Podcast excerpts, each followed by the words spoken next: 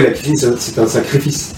C'est un métier avec beaucoup de sacrifices. Pour notre premier épisode, on accueille José Arias, chef de cuisine d'origine péruvienne, qui met à l'honneur la cuisine Nikkei aux côtés des galeries Lafayette.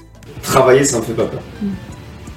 J'ai toujours travaillé depuis que je suis en France, euh, tout le temps. Je me suis jamais arrêté.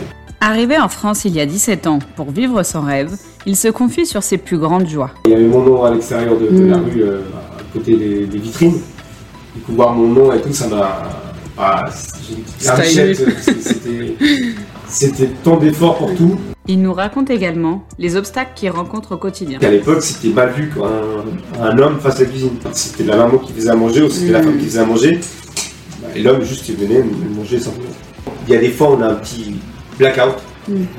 où on n'a plus d'idée. Tu vois, ton, ton, ton poulet qui est là, il, Il il t'attend. Désireux de s'améliorer au quotidien, José nous révèle une exigence envers lui-même. J'attends pas que le cuisine, c'était très bien. On s'est des mots. Manger au qui c'était excellent. Ma cuisine, c'est ça. Chaque ingrédient de, de, de- de l'assiette, c'est là où tu vas voir. ça explose. C'est donc avec enthousiasme qu'on vous invite à rejoindre notre conversation avec José Arias. Vas-y, mec, n'aie pas peur, fonce.